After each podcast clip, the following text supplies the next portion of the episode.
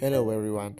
I have been asked to talk about the World Trade Organization and whether or not it was necessary.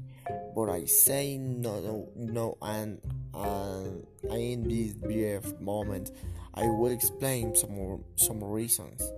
The World Trade Organization has objectives such as achieving wage equality or uh, sustainable economy but uh, the more I investigate, I realize that it is not only an organization now uh, as the slowest uh, reaching an, a negotiation to take up the to 16 years and, and in Latin America countries such as Argentina, Argentina, Peru, Brazil, El Salvador, among others, uh, have denounced constant pressures and favoritisms that favor the transnationals and have depressed the, the peasants, uh, forcing them to harvest what is of their preference,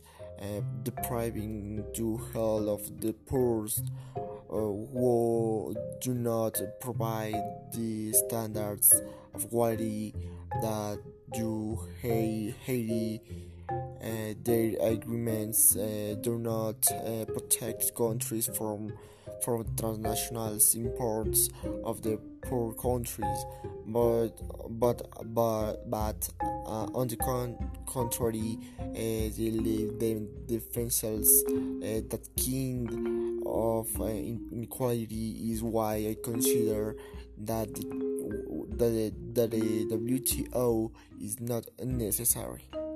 And that's that's all for today. Thanks, thank you for uh, for everyone. Uh, thank you, thank you very much.